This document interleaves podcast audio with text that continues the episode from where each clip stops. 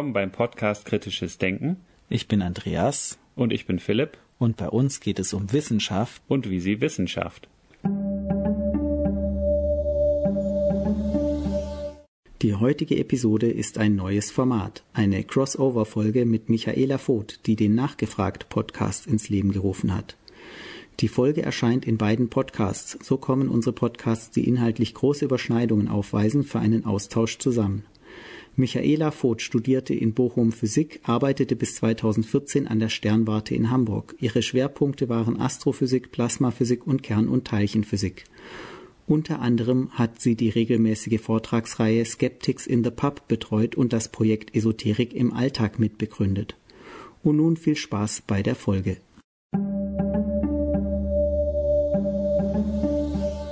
Hallo Michi. Hallo. Ich freue mich wirklich sehr, dass ich quasi mit meinen Leidenskollegen, die die gleichen Fragen behandeln und sich auch so für Wissenschaft interessieren wie ich, einmal eine Folge aufnehmen kann. Freut mich, dass ihr euch Zeit genommen habt. Wir freuen uns auch. Sehr gerne. Ja, ihr habt ja den Kritisch Denken Podcast an den Start gebracht, wo es ja auch darum geht, Wissen zu schaffen. Das ist ja auch das, was ihr im Intro immer sagt.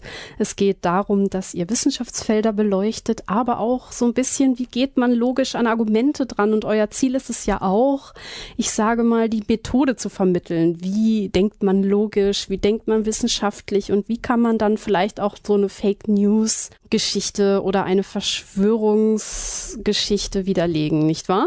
Ja, vielleicht ja. kann ich dazu gleich was sagen. Jetzt reden wir gleichzeitig. Also Wissen vermitteln oder ja so Methodenwissen vermitteln. Andreas, du kannst für dich auch sagen, ob du das anders siehst. Für mich ist es, habe ich für mich eigentlich gar nicht so sehr den Anspruch, etwas zu vermitteln. Ich sehe den, den Podcast, den wir zusammen machen, den Kritisches Denken Podcast, eigentlich als äh, irgendwie wie so eine Art Bildungsreise für mich selber. Also ich lerne bei jedem Podcast von den Gästen, die wir interviewen, sehr ja. viel. Und das ist eigentlich so die, die Hauptmotivation. Ich glaube schon, dass bei Gesprächen, und ich kann das für mich selber sagen, ich lerne sehr viel, wenn ich anderen Leuten auch beim Diskutieren zuhöre, beim gute Fragen stellen, dass ich selber auf Gedankengänge komme und sowas. Und ähm, da suchen wir uns natürlich dann Leute raus, die zu Themen schon geforscht oder nachgedacht haben, die uns interessieren. Und dann reden wir mit denen eigentlich drüber und sind danach eigentlich immer schlauer als vorher. Und das Thema in unserem Podcast ist jetzt kritisches Denken. Und ähm, das, das ist so der oder die Essenz, die wir, die bei uns so rausgekommen ist bei dem drüber nachdenken, worüber wollen wir eigentlich einen Podcast machen, weil Wissenschaft war irgendwie klar. Und du hast es gesagt, das ist bei uns auch irgendwie drin. Bei uns geht es um Wissenschaft und wie sie Wissenschaft. Und der Podcast heißt aber kritisches Denken. Und es ist eigentlich wir haben eigentlich keine fixe Definition davon. Wir haben das versucht in der ersten Episode zu definieren, was ist denn kritisches Denken überhaupt? Und haben eigentlich schnell gemerkt, ja, es gibt die Definition, es gibt andere. Es gibt so aus den 90er Jahren so eine Delphi-Umfrage, wo in einer riesenbreiten Masse in Amerika gefragt wurde, was ist kritisches Denken eigentlich und wie macht man das? Und wir haben mal auch mit verschiedenen Leuten drüber gesprochen, was ist denn kritisches Denken? Und da gibt's zehn Leute, elf Meinungen dazu mhm. oder Haltungen. Wir versuchen natürlich trotzdem gemeinsame Elemente aus verschiedenen Definitionen rauszukriegen und auch immer zu überlegen, wenn wir eine Definition haben von kritisches, kritischem Denken, wie kann man das weitervermitteln? Weil wir doch beide der Meinung sind, dass das eine Kompetenz ist, die relativ wichtig ist, gerade du hast es angesprochen, Fake News oder solche Sachen, Verschwörungstheorien oder überhaupt der Mediendschungel heutzutage mit dem, mit dem vielen, äh, mit den vielen Informationen, die verfügbar sind, wie man da überhaupt äh, da dem Herr wird oder Frau wird. Ja, ich, ich finde es auch, ähm, finde ich schön, wie du das gesagt hast. Für mich ist es auch so ein bisschen so eine Reise, wo wir uns dem annähern, was könnte eigentlich kritisches Denken wirklich bedeuten, was könnte das sein für unterschiedliche Menschen und eben dieser Aspekt, dass wir die Themen, die uns interessieren, eben im Podcast aufgreifen können und interessante Gespräche führen können und etwas dazulernen. Und ich fand es ganz interessant. Ich habe deinen Podcast jetzt leider erst vor kurzem entdeckt und festgestellt, der ist ja total klasse und oh. war echt begeistert. Fand ich total super. Und ebenso diese Überschneidung von den Themen ist ja doch relativ groß. Wie suchst Stimmt. du denn deine Themen aus? Ich finde, ihr habt da gerade einige Punkte gesagt, die mich halt auch äh, rumtreiben. Ähm, ich möchte auch immer gerne was lernen und suche halt vor allem Themen raus, von denen ich vielleicht auch noch nicht so viel Ahnung habe. Ja, Philipp, du hast das ja gerade ganz genau ganz genau beschrieben, dass man das sich so ein bisschen wie so eine, ähm, ja, ich rede jetzt mit jemandem, der mehr weiß als man selber und dann habe ich am Ende einfach auch was gelernt. So ein bisschen geht es mir halt auch immer. Ich wollte mit meinem Podcast Wissenschaftlern und Experten und Menschen eine Stimme geben, die halt sonst nicht so zu Wort kommen, wo zum Beispiel eine Radiosendung nicht lang genug ist und ein Thema nur so halb leuchten kann und so. Und ähm, da, wo ich halt merke, okay, dieses Thema kommt gerade irgendwie zu kurz oder ich habe da einfach noch Wissenslücken, ähm, da versuche ich Leute zu finden, die mir helfen können, diese zu schließen. Mhm. Und du hast ja auch verschiedene Kategorien von Episoden auf deiner Webseite, so skeptische Themen, Wissenschaftsfelder und Spezialfolgen und dann auch grundlegende Fragen. Mhm. Das ist, finde ich, auch ein ganz wichtiger Aspekt. Wir haben ja alle oder tragen so Fragen mit uns rum. Gerade eine Frage, die uns rumgetrieben hat, was ist denn kritisches Denken? Der mhm. wollten wir zunächst mal auf den Grund gehen und ähm, haben da eigentlich gemerkt, wenn wir das versuchen zu beantworten, dann ergeben sich 20 neue Fragen. Und das ist eigentlich ein wunderbarer Startpunkt gewesen für uns, um unsere Fühler auszustrecken und uns auch neue Fragen zu stellen. Zum Beispiel, gerade beim kritisches Denken gibt es so eine allgemeingültige Definition oder ist das vielleicht in verschiedenen Fachbereichen, wenn man jetzt an der Universität sich umschaut, heißt kritisches Denken für eine Elektroingenieurin das gleiche oder wie groß ist die Schnittmenge zum kritisches Denken einer Ärztin oder eines Philosophen? Und da, daraus haben sich schon ganz viele interessante Gespräche ergeben. Hast du denn oder habt ihr beide das Gefühl, dass ihr nach euren fast 50 oder wie bei welcher Episodenzahl seid 50 ihr? 50 haben wir gerade durch. Na, herzlichen Glückwunsch zur 50. Folge nachträglich. Habt ihr denn das Gefühl, auf eure grundlegende Anfangsfrage nun eine Antwort zu haben oder seid ihr noch auf dem Weg? Ich glaube auch nicht, dass es darauf eine abschließende Antwort geben kann, aber es ist auf jeden Fall spannend, dazu zu lernen, Neues zu erfahren und auch so den Horizont zu erweitern. Und wie Philipp ja auch gesagt hat, in unterschiedlichen Kontexten kann ja kritisches Denken was ganz anderes bedeuten. Was bedeutet es, wenn ich jetzt Medien konsumiere? Was bedeutet es, wenn ich im Alltag einkaufen gehe als Konsument, was äh, bedeutet das eben als Forscher, was bedeutet das, ähm, wenn ich ein Buch lese, das sind ja so verschiedene Aspekte, wo kritisches Denken im Alltag eine Rolle spielen kann, eben aber auch in verschiedenen beruflichen Kontexten, wie du gesagt hast, was für die Ingenieurin kritisches Denken ist, kann ja für uns wieder was anderes sein. Was ist es denn für euch?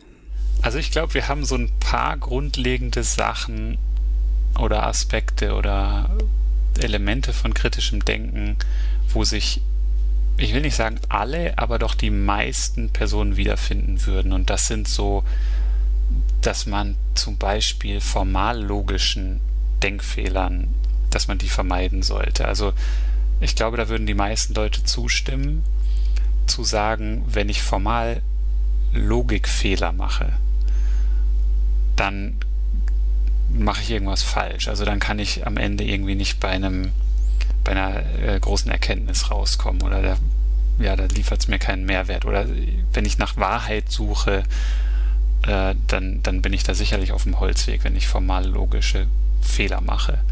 Allerdings ist auch die Frage, ist das überhaupt die Suche nach Wahrheit? Ist das etwas, was alle verfolgen oder ist das, ist kritisches Denken die Antwort auf so eine Frage oder auf die Suche nach, auf der Suche nach Wahrheit? Und da würde ich sagen, da geht es schon dann auseinander, das sehen dann schon viele nicht. Und ähm, haben wir eine Antwort gefunden oder welche Elemente gehören dazu? Ich würde sagen, so eben formal Logik, formale Logik oder auch die informelle Logik, dass man gerade so mit den eigenen Biases umgeht, das ist sicherlich was, was dazugehört. Und das ist auch eine Essenz, die ich immer wieder in unseren Podcast-Folgen, in den Gesprächen raushöre und auch versuche zu internalisieren, also für mich selber auch in meinen Alltag zu integrieren, ist, dass kritisches Denken eigentlich voraussetzt, dass man selbstkritisch denken kann. Also dass man das gar nicht so sehr immer bei anderen sucht oder Fehler bei anderen sucht oder guckt, was bedeutet kritisches Denken für andere, sondern es hat immer auch so eine reflexionskompetente äh, Komponente und die kann ich eigentlich am besten oder am einfachsten oder vielleicht auch wirklich nur auf mich selber beziehen. Das heißt, äh, mit dem erhobenen Zeigefinger sollte ich eigentlich nur mit meinem Spiegelbild reden und nicht mit anderen Menschen.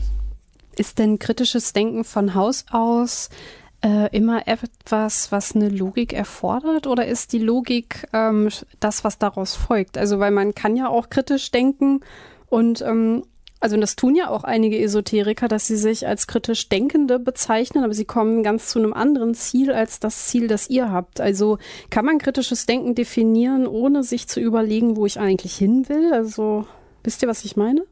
Also ich finde schon, dass das ja nicht vom Ziel her gedacht ist, sondern die Frage ist ja eben, die Gültigkeit der Schlussfolgerung muss ja darauf basieren, dass es erstmal formal logisch schlüssig ist. Und natürlich gehe ich von bestimmten Annahmen aus, die ich aber auch hinterfragen muss. Das ist ja wieder auch ein Teil von dem Selbstreflexiven und das, dieses psychologische Element, eben auch die eigene Position und Perspektive immer zu hinterfragen, was ja auch gar nicht zuverlässig gelingen kann. Also die eigenen Denkfehler zu vermeiden, ist ja überhaupt nicht zuverlässig möglich, im Alltag sogar nur sehr selten. Und selbst wenn man wirklich versucht, kritisch zu denken, wird es einem auch nicht nicht immer und wahrscheinlich noch nicht mal oft hm, gelingen. Stimmt, ja. Das ist das Blöde. Also ich meine, das geht mir selber ja auch so, dass diese Fallen, über die wir diskutieren, in die trete ich ja auch immer wieder. Wir und, sind ja Menschen. Ne? Genau, und das kann man ja nicht ablegen. Aber zu versuchen, eben diese Fallen zu erkennen, ähm, das ist dann vielleicht doch auch ein Unterschied, als wenn ich jetzt sozusagen auf ein Ziel hindenke und ich sage, ich möchte jetzt aber, dass äh, dies oder jenes irgendwie bestätigt wird. Ich denke mal, das ist ja auch so ein bisschen die Frage von dem wissenschaftlichen Vorgehen. Also vielleicht ist auch das so der Kern, was, was uns an Wissenschaft begeistert. Also diese, diese Möglichkeit, wirklich zuverlässigere Erkenntnisse zu gewinnen, da ist doch die Wissenschaft der beste Weg dazu. Ja, jetzt gibt es aber das Problem, dass Esoteriker ja sehr häufig sich auch als kritisch bezeichnen. Also ähm, halt, wenn man mit solchen Leuten diskutiert, kommt sehr häufig so, ja, ihr müsst ja mal die Regierung hinterfragen, Big Pharma und ich bin unglaublich kritisch und hinterfrage, was da passiert. Das ist ja eine andere Art von kritisches Denken, also was die Esoteriker meinen, als das, was wir gerade diskutieren. Wo ist da genau der Unterschied aus eurer Sicht? Habt ihr da eine Idee? Also kritisches Denken beinhaltet ja, also wenn man so einfach nur das, die Wortherkunft anschaut, kritisch ist, kommt glaube ich auch so von irgendwas trennen oder unterscheiden und Wahl, Auswahl treffen. Also ich vergleiche immer mhm. in irgendeiner Art und Weise. Und dann kann man vielleicht nochmal zurückkommen auf einen so ein, da hat auch der Marco Kovic, ähm, da haben wir mit ihm auch mal drüber gesprochen, so der Versuch einer allgemeingültigen Definition von kritischem Denken. Und da war eben der eine Aspekt war die formale Logik, der zweite war die informelle Logik und der dritte war, das hat er genannt, probabilistische Epistemologie. Und was das bedeutet ist, dass man eigentlich wie ein Weltbild hat, ein Modell von der Welt, wie die Welt funktioniert. Und ich treffe mit neuen Erkenntnissen oder neuen Gegebenheiten, Daten vielleicht äh, abstrakt formuliert, die muss ich immer abgleichen mit dem ganzen Weltbild, was ich schon habe. Das ist so ein bisschen so eine Bayesianische äh, Denkweise und dann mache ich überall an, an, den Rändern von meinem Weltbild mache ich kleine Updates, je nachdem, wie die Daten aussehen. Ja. Und wenn du jetzt so nach den Esoterikern oder Esoterikerinnen fragst, dann klar, ich kann sagen, ich hinterfrage jetzt, bin kritisch der Bundesregierung oder der Regierung gegenüber. Was biete ich da aber als Alternative an? Und dann kann ich ja auch das gegeneinander vergleichen. Was ist denn wahrscheinlicher? Ähm, und zwar gegeben alle anderen Umstände, also ja. Naturgesetze, menschliche Psychologie, alles, was wir so wissen über die Welt. Ähm, klar, wenn du jetzt die andere Seite fragst, dann denken sie wahrscheinlich, das gehört alles irgendwie zu so einer Verschwörung dazu oder das stimmt ja alles gar nicht, weil ich habe gelesen oder auf YouTube gesehen oder der Herr da äh, hat mir davon erzählt. Ähm, da würde ich aber dann auch das hat einen Unterschied, ein anderes Gewicht in der Waagschale, wenn ich jetzt zwei Weltmodelle vergleiche, als der ganze Fundus von wissenschaftlicher Erkenntnis und überhaupt menschlicher Erkenntnis, nicht nur wissenschaftlicher Erkenntnis mhm. aus den letzten, weiß ich nicht, vielen tausend Jahren. Und ich denke auch, wenn man jetzt so überlegt, nehmen wir ein konkretes Beispiel. Ich habe in Fußgängerzonen jetzt teilweise Demonstrationen gegen 5G gesehen. Ich habe mich da mit dem Thema jetzt noch gar nicht weiter beschäftigt, aber nur mal so die Ausgangssituation ist, da gibt es eine neue Technologie und die Leute sagen, naja, da bin ich doch mal kritisch, vielleicht ist es hochgefährlich. Und grundsätzlich ist es ja eine Hypothese, das kann ja tatsächlich richtig sein. Und äh, der nächste Schritt wäre dann zu sagen, was für Informationen habe ich denn, die dafür sprechen, dass das jetzt tatsächlich eine gefährliche Sache sein könnte oder was für Theorien kann ich entwickeln, die das bestätigen, wie kann ich das überprüfen, was haben wir bisher für Evidenz, äh, was ist bei den Prüfungen bisher rausgekommen? Und wenn ich jetzt aber nur diese Hypothese habe und dann den Denkfehler mache, was eben gerade kein kritisches Denken ist äh, und nur bestätigende Informationen suche und mir ja. überlege, was spricht denn jetzt alles dafür, dass das ähm, gefährlich ist dann gewinne ich natürlich keinen Überblick über die Gesamtevidenz und kann die Situation gar nicht richtig erfassen. Und insofern ist es eben kein kritisches Denken, nur was zu kritisieren und zu sagen, das ist vielleicht schlecht oder das ist schlecht, ähm, sondern man muss ja dann wirklich auch versuchen, die verschiedenen Perspektiven gegeneinander abzuwägen, dieses Bayesianische, was jetzt Philipp auch gemeint hat. Und äh, dann ergibt sich ein ganz anderes Bild.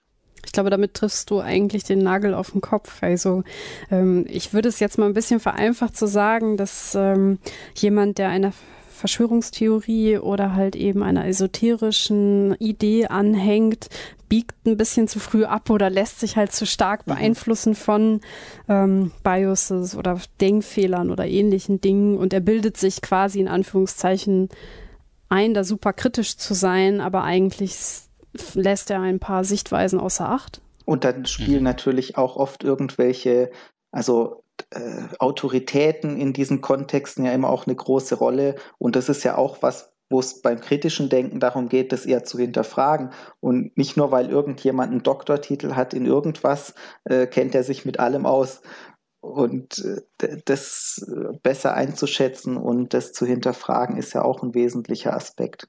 Aber ich glaube auch, wir, wir kommen ja auch aus so, aus so einem naturwissenschaftlichen Bereich, wo man diese Herangehensweise auch vielleicht, ähm, ja, wie äh, als vielleicht als vorbildlich ansehen kann, wie gehe ich an Fragestellungen heran und versuche die zu prüfen, was könnte jetzt tatsächlich zutreffend sein. Oder ihr seid ja beide Physiker, um das mal zu erwähnen. Wenn wir schon dabei sind, ähm, wie ist dein Background? Ja, ich bin Psychologe und Philipp ist auch noch Biologe. Oh, ganzes Potpourri an wissenschaftlichen also ja. Richtungen. Wieso war? Also ja, in, in meiner meiner vorherigen, in Anführungsstrichen, Karriere. Ja, ich habe Physik studiert und dann in der Biologie promoviert und jetzt bin ich in der Hochschuldidaktik gelandet. Hm ich gehe da ja so ein bisschen anders ran. Ähm, ich habe ja auch Physik studiert und arbeite jetzt gar nicht mehr in der Forschung und Wissenschaft, aber ich bezeichne mich trotzdem als Physikerin. Mhm. Ich finde, ähm, ich identifiziere mich da nach wie vor mit der Wissenschaftlichkeit, mit der wissenschaftlichen Methode, mit den Forschungsfragen, die es da gibt, ähm, ohne da jetzt selber mich beteiligen zu können. Vielleicht ist das auch ein bisschen naiv oder vielleicht auch ein bisschen blöd, aber ähm, für mich ist dieses, okay, äh, diese Verbindung zur Wissenschaft hat nach wie vor super wichtig. Ja, äh, also definitiv, das sehe ich genauso. Ich würde jetzt, ich habe auch nicht der Wissenschaft irgendwie den Rücken gekehrt. Ich glaube, das ist generell in der Wissenschaft so, es ist ein, ein, ganz anderes Thema, aber vielleicht so als Klammer. Wir sind ja alle irgendwie, äh, wenn wir in der, in der akademischen Laufbahn beschreiten, dann kommt jeder an irgendeinem Zeitpunkt an die Kreuzung, wo es dann heißt, irgendwie, ja, kann ich weitermachen oder nicht. Und wenn man überlegt, wie viele Professuren, wenn das also das ausgesprochene Ziel von der akademischen Laufbahn ist, dann machen das die allerwenigsten und alle anderen ja. biegen irgendwo ab. Ich bin auch nach wie vor extrem froh, dass ich so nah an der Wissenschaft weiter arbeite und mit Wissenschaftlerinnen und Wissenschaftlern und für die auch arbeiten kann in der Hochschuldidaktik. Und äh, ich würde auch die Universität nicht verlassen wollen. Das, ich bin da fühle mich da noch absolut zugehörig und auch von diesem, äh, von dem Mindset an der, an der, an der Universität, da bin ich nach wie vor voll dabei und will auch eigentlich gar nichts anderes. Versuche natürlich trotzdem auch über den Tellerrand zu schauen. Und jetzt vielleicht auch nochmal ganz kurz zurück dazu den, zu den Esoterikerinnen.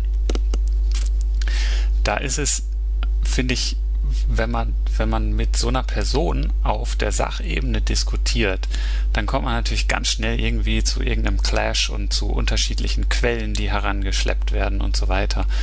Aber ich finde es auch doch eigentlich extrem interessant, mit solchen Leuten zu mich zu reden und versuchen, die Beweggründe dafür zu ergründen, warum jemand zu solchen Haltungen und Denkweisen kommt.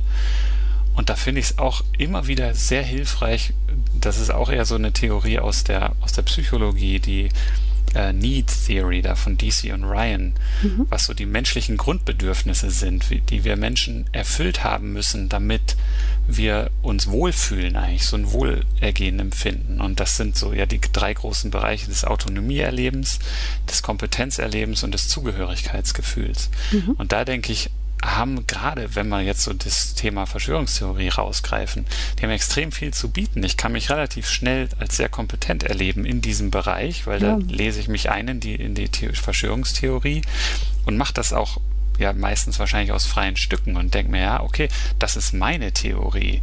Äh, das habe ich mir jetzt selber erarbeitet und kann es gleich abgrenzen zu jetzt den Regierenden oder wem auch immer, zu, zu der großen Gruppe, die ja dann ähm, ja, diese Verschwörungstheorie überhaupt ähm, ins Leben gerufen haben oder Grund dafür sind. Und dann eben dieses Zugehörigkeitsgefühl, das ist auch nicht zu unterschätzen. Ich sehe das auch bei Religionen eigentlich als sehr starkes Bindeglied und so als Klebstoff zwischen den Gläubigen oder den Anhängern von Verschwörungstheorien, ähm, dass es dieses Zugehörigkeitsgefühl gibt. Und das ist ein urmenschliches Phänomen und das ist sehr wirkmächtig. Und wenn ich dann damit Formallogik gegen argumentiere, dann, dann ist das so ein bisschen wie, jetzt sehr vereinfacht gesprochen, der frontale Kortex gegen das ganze Stamm- und Mittelhirn.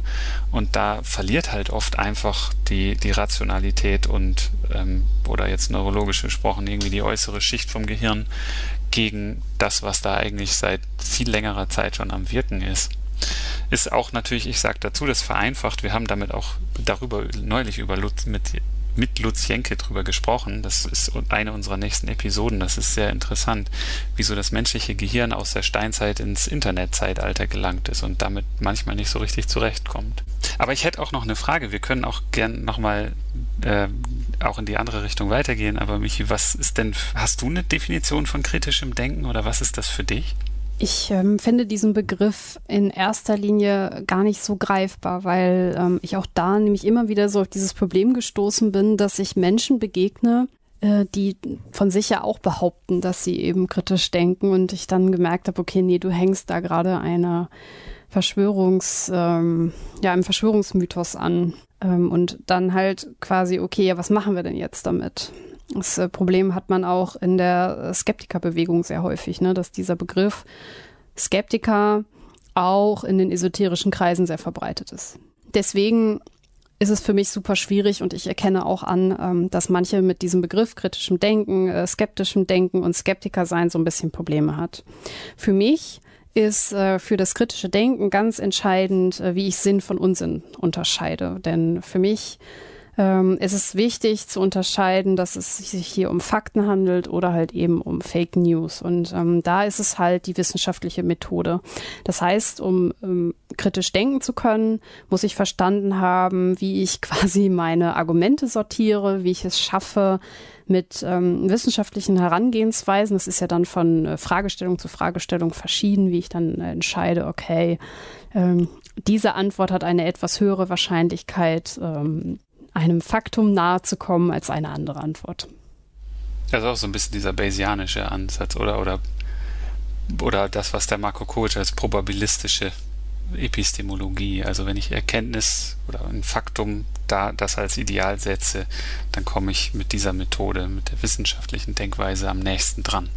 Ja, vielleicht müssen wir natürlich nochmal überlegen, was ist denn ein Fakt? Ne? Also in, mhm. ähm, in der wissenschaftlichen Sichtweise ist das ja auch nicht immer so, okay, wir haben hier jetzt ein Faktum rausbekommen, sondern es ist ja eigentlich eher so eine Art Wahrscheinlichkeit. Also dass man halt sagt, so mit ja. einer höheren Wahrscheinlichkeit ist die Realität so und nicht so. Das ist natürlich ein wichtiger Aspekt. Ähm, deswegen ist es jetzt ein bisschen vereinfacht gewesen, wie ich es jetzt formuliert habe. Ähm, aber ich glaube, so für den Moment kann man es vielleicht auch erstmal so stehen lassen, weil sicherlich unsere HörerInnen wissen, was ich meine, wenn ich sage, ähm, ich grenze Fakten von Fake News ab. Würde, würde ich auch so sagen, aber das ist, glaube ich, ein ganz wichtiger Punkt, wie Wissenschaft in der Öffentlichkeit wahrgenommen wird. Nicht unter Wissenschaftlerinnen und Wissenschaftlern, mhm. weil uns ist das klar, also uns Wissenschaftlerinnen und Wissenschaftlern ist das klar, dass es keine absoluten Wahrheiten gibt und dass wir eigentlich mit jeder Forschung, die wir machen, nur so kleine Updates machen. Ja. Und äh, das Bild ist, herrscht aber in der, in der öffentlichen Wahrnehmung oftmals nicht, ja. sondern da, da herrscht eher so ein bisschen das Bild von arroganten Wissenschaftlern und Wissenschaftlern, die die Wahrheit mit Löffeln gefuttert haben und auch die Wahrheit für sich beanspruchen und da ähm, nicht wirklich äh, kompromissbereit sind oder sowas. Und das führt schon, glaube ich, schnell zu einer Abwehrhaltung. Aber mhm. das ist auch ein Problem ein bisschen von Öffentlichkeitsarbeit von Wissenschaftlerinnen und Wissenschaftlern, mhm. weil sie das Bild nicht korrigieren, weil sie sehen das ja, also wir sehen das anders. Wir sehen das, glaube ich, fast alle so, dass es keine absoluten Wahrheiten gibt und wir einfach so ein bisschen nach Best Evidence gehen und versuchen auch uns selber zu widerlegen. Ich meine, im Idealfall ist auch wieder ein anderes Thema, inwieweit machen, macht die Wissenschaft das. Aber die Wissenschaft als System ist schon irgendwie zu einem gewissen Grad, so gut wie wir es hinkriegen, selbst korrektiv und somit besser geeignet, als wenn einzelne Menschen äh, ihren Wünschen und Erwartungen freien Lauf lassen. Weil dann kommt meistens mhm. was anderes raus. Ähm, ja, ich würde das nochmal ein bisschen differenzieren, weil ich glaube schon, dass es absolute Wahrheiten gibt. Wir können nur nie wissen, ob das, ob unsere Hypothesen tatsächlich der Wahrheit nahe kommen oder der entsprechen. Also ich glaube schon, dass es ein So-Sein der Welt da draußen gibt und es Beschreibungen geben kann, die zutreffend sind auf dieses So-Sein der Welt. Aber wir können eben niemals sicher sein, ob die Beschreibung, die wir entwickelt haben, tatsächlich zutreffend ist. Also ich glaube, dass die Welt sozusagen irgendwie erfassbar ist, aber nur theoretisch und wir eben immer prüfen müssen, ob die Beschreibung, die wir entwickelt haben, die Hypothesen und Theorien möglichst gut darauf passen. Ich, ich glaube das auch, dass das so ist. Ich glaube, ich mache es vielleicht nochmal an einem Beispiel klar, wo ähm, dann so ein bisschen äh, meine Sichtweise von eben klarer wird. Und gehen wir in die Psychologie und wir machen jetzt zum Beispiel Traumaforschung. Das ist, da wird das vielleicht klar. Ähm, man kann jetzt sagen, okay, wenn jemand in der Kindheit ein schlimmes Ereignis zum Beispiel hat mit, äh, hat den Tod der Eltern erlebt, ähm, in den meisten Fällen äh, endet das in ein Trauma. So, das ist die eine Wahrheit, die wir haben. Wir wissen jetzt, okay, wissenschaftlich belegt, es ist ganz gut, also es ist ganz gut belegt wissenschaftlich, dass in den meisten Fällen ein traumatisches Erlebnis in der Kindheit, wie zum Beispiel der Tod der Eltern, eben zu einem psychischen Problem führt. Aber es gibt halt auch immer Fälle, wo das nicht passiert und das ist genauso die, die Wahrheit. Also beide Möglichkeiten existieren und ähm, das ist auch Realität. Aber es ist die Wahrscheinlichkeit viel höher, dass eben bei sowas ein Trauma bei rauskommt. Das heißt, die Wahrheit existiert gleichzeitig, das eine und das andere, aber aus der wissenschaftlichen Erkenntnis heraus haben wir eine höhere Wahrscheinlichkeit für Fall 1. Mhm. Das wäre jetzt ja ein Beispiel mit Wahrscheinlichkeitsaussagen, dass sozusagen die wissenschaftliche Hypothese ist, es gibt einen Zusammenhang, der eine bestimmte Wahrscheinlichkeit beschreibt. Aber es gibt ja auch Sachen, die eine Existenzaussage machen oder ähm, die Gesetze beschreiben. Also jetzt gerade, wenn ich an euer Fach denke, ja. jetzt mit der Physik, dann beschreibt man gewisse Gesetzmäßigkeiten und also so, da, da habe ich jetzt wirklich keine Ahnung. Da müsst ihr mir ein bisschen erzählen, wie das so ist. Aber da gibt es ja Gesetzmäßigkeiten, die beschrieben werden und die beschreiben die Wirklichkeit in vielen Fällen ja sehr gut. Ja. Und dann gibt es manchmal gewisse Inkonsistenzen, äh, wo ich auch glaube, in der Physik, da tun sich vielleicht auch immer mal wieder solche Sachen auf, dass man denkt, okay, wir versuchen das jetzt in unserem Modell alles so zu beschreiben und zu erfassen.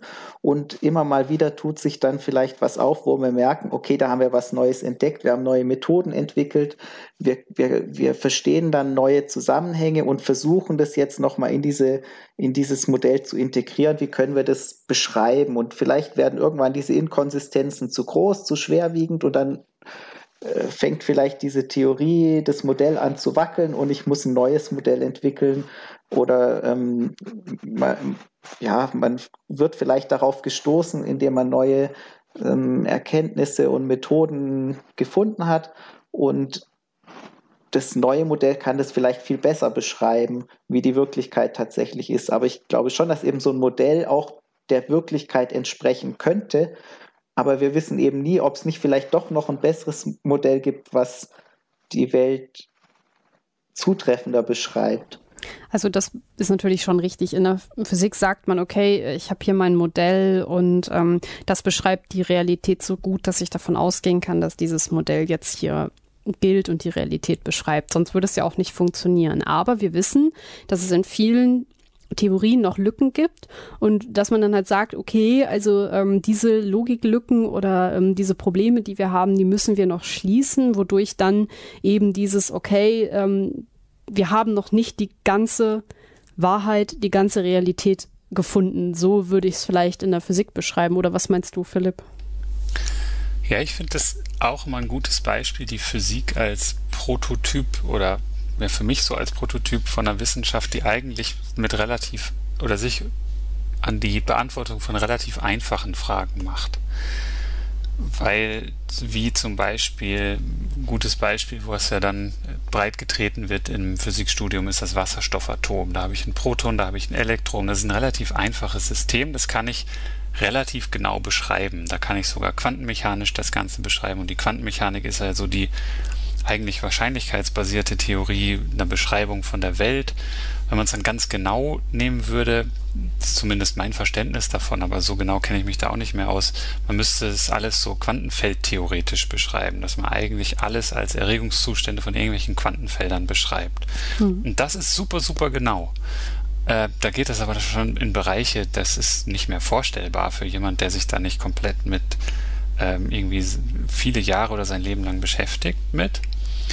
Ähm, so gesehen ist aber die Physik schon ein Randfall, wenn man das jetzt ein bisschen weiter Richtung komplexere Systeme shiftet, zum Beispiel Chemie oder Biologie, wenn ich mir eine Zelle anschaue, die besteht ja auch aus Atomen, auch aus vielen Wasserstoffatomen.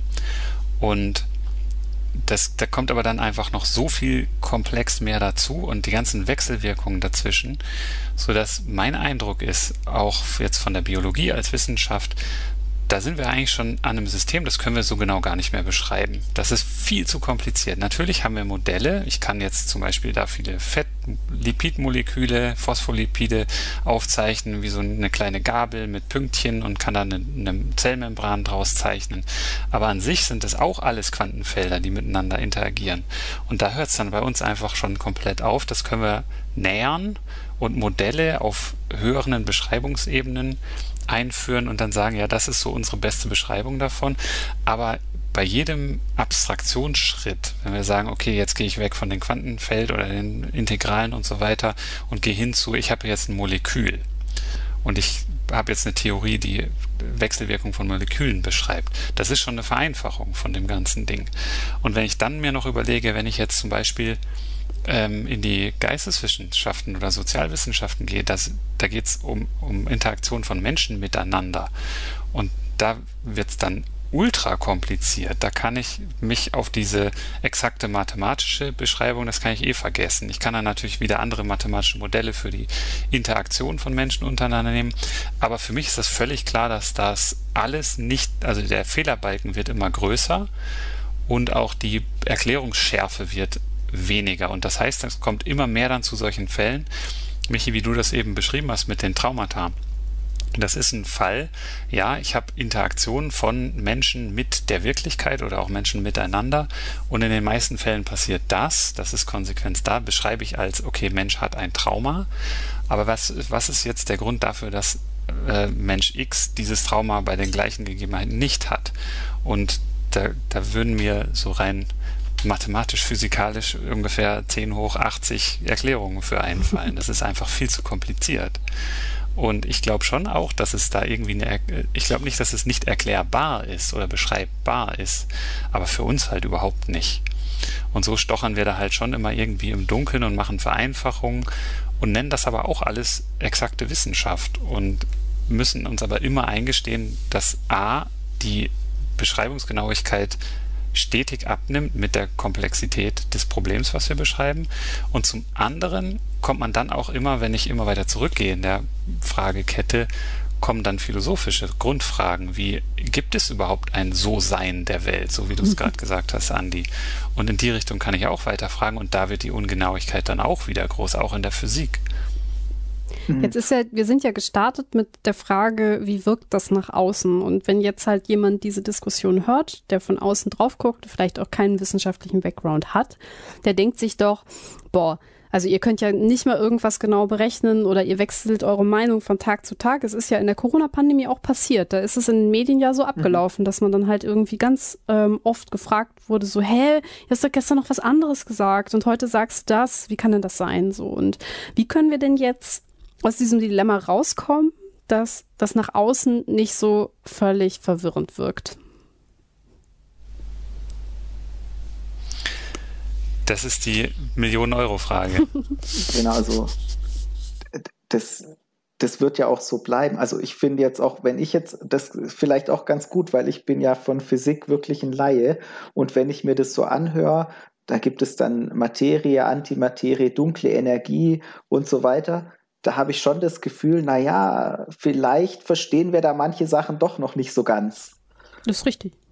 Genau, und dann denke ich mir, vielleicht gibt es dann irgendwann mal noch eine Theorie, ein Modell, was das Ganze noch besser beschreibt als das, was wir heute wissen. Und das erklärt wahrscheinlich die Sachen, die wir heute wissen, dann auch noch mal besser oder noch genauer, als das ohnehin schon ist. Und da muss ich, dann denke ich schon, mit dem muss ich irgendwo auch leben, dass Wissenschaft immer unzureichend ist und immer nur, gerade wenn es jetzt eben je komplexer das System ist, wie Philipp beschrieben hat, äh, ungenauer ist und, und schwerer greifbar und dass uns aber keine besseren Methoden zur Verfügung stehen, um Erkenntnisse über, das, über die Welt zu erlangen, auf die wir uns möglichst verlassen können. Das, mit dieser Unzulänglichkeit müssen wir leben. Also sozusagen, das ist, das ist eine schlechte Welt, aber immer noch die beste, die wir haben können. Ja. Glaubt ihr denn, dass ähm, quasi uns so ein bisschen die Corona-Pandemie dabei geholfen hat, genau das, was du gerade beschrieben hast, Andi mal zu vermitteln? Also, weil da haben ja quasi ganz viele Menschen auf der ganzen Welt diesen wissenschaftlichen Prozess live miterleben dürfen.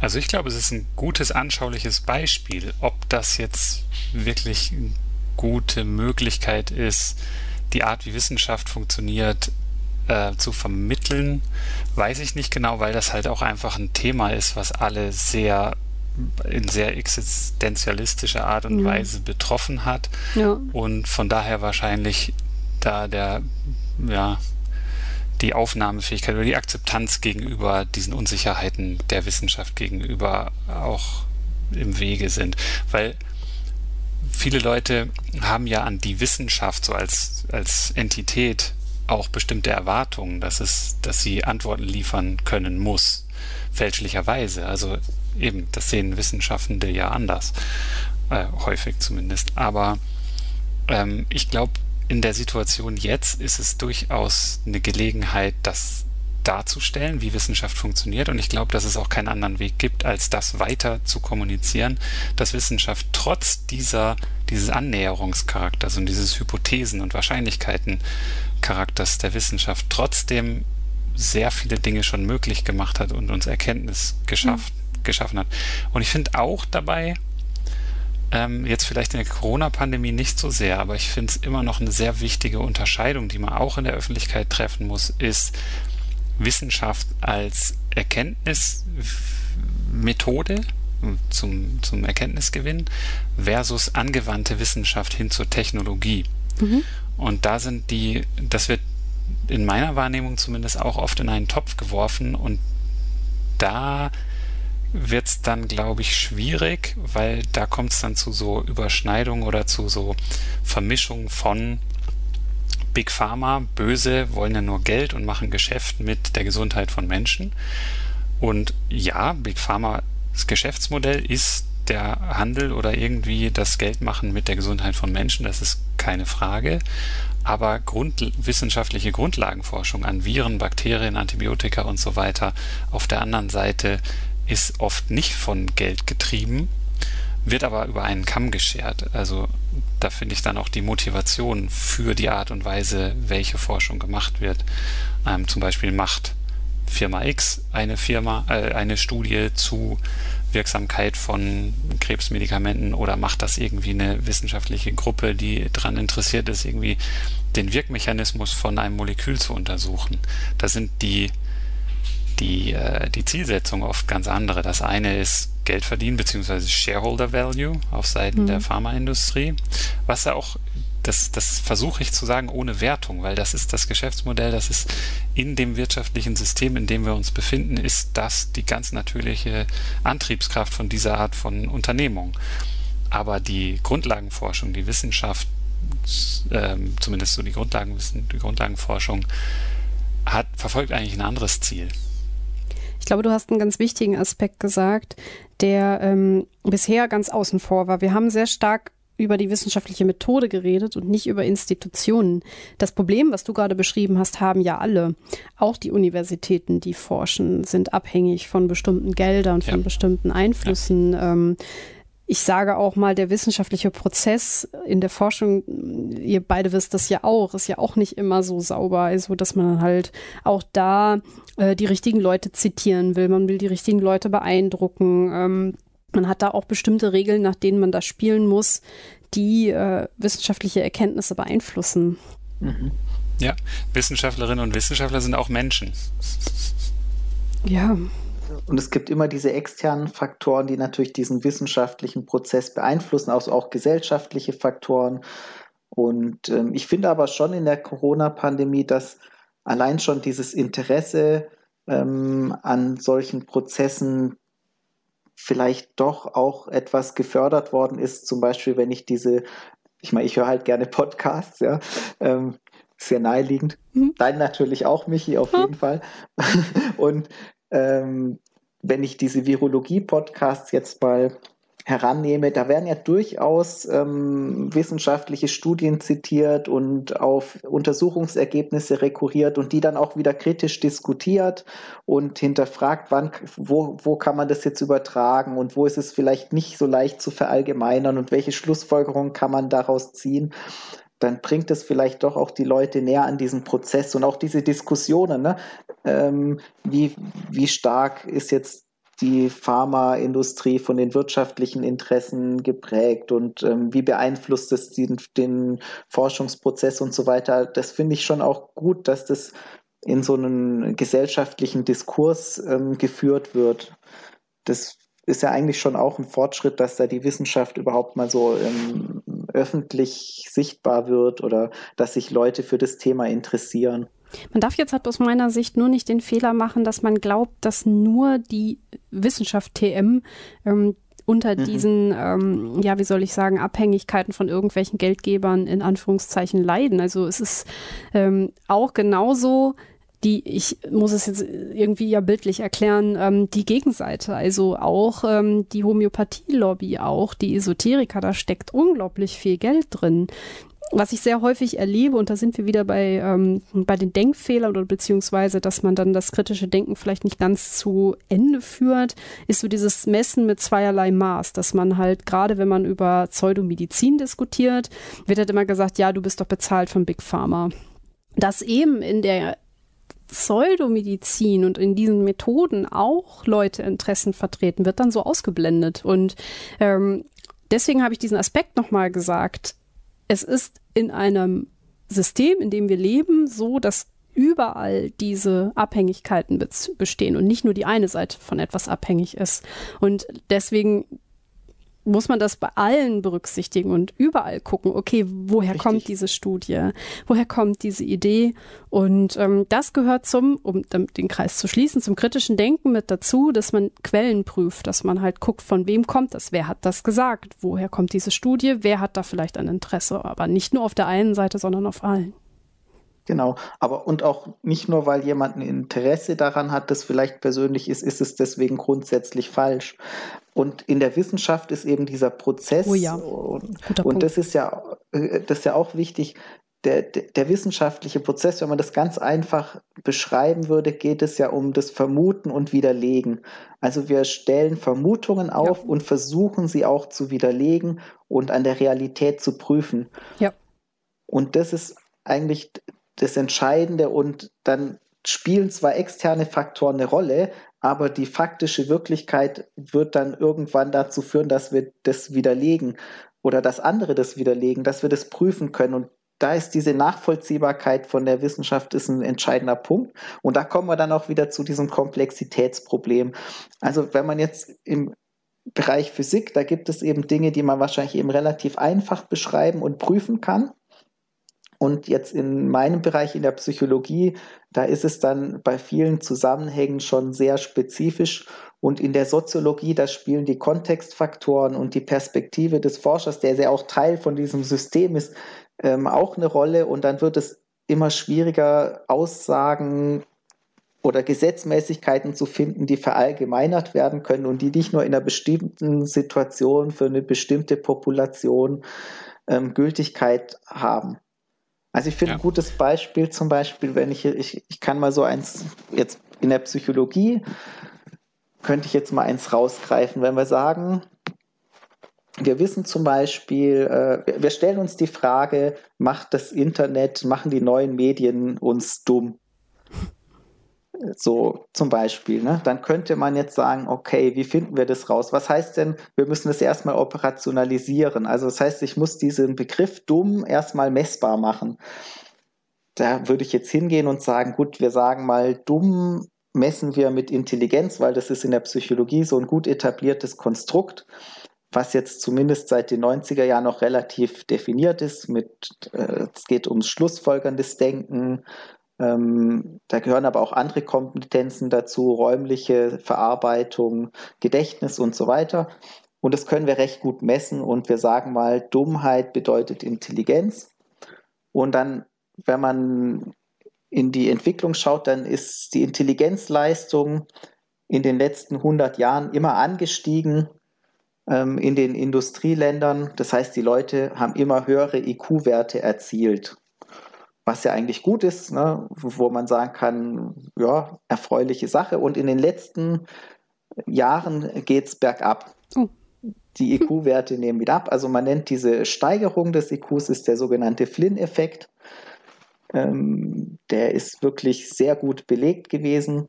Und die Tests haben sich die ganze Zeit nicht verändert? Genau. Okay. Also die Tests, es, es werden natürlich neue Tests entwickelt, aber wenn ich den gleichen Test heute einsetze, okay. ähm, mit einer Person, die vor 100 Jahren gelebt hat, dann würde ich im Vergleich zu der Referenzpopulation von vor 100 Jahren, äh, auch wenn ich heute ein durchschnittlich intelligenter Mensch bin, sehr gut abschneiden. Also ich würde da in den oberen 2, 3 Prozent landen und heute wäre ich eher durchschnittlich. Das heißt, die, die Menschen haben da Punkte dazu gewonnen, eine ganze Menge. Das heißt nicht, dass die Menschen früher blöd waren. Das darf man jetzt nicht so falsch interpretieren, nicht so überinterpretieren. Das ist ja auch nur eine Kompetenz. Den Fehler darf man auch nicht mal. Intelligenz beschreibt ja nicht alle Fähigkeiten von Menschen. Deshalb sagen wir auch oft, eben dieser Begriff emotionale Intelligenz ist so ein bisschen ungünstig. Da würde ich eher mal von Kompetenzen sprechen, weil sonst wird der Begriff so beliebig. Also es geht wirklich eher um solche kognitiven Leistungen. Und das ist ein gutes Maß, weil es korreliert ja auch gut mit Schulleistungen und ähnlichen Sachen.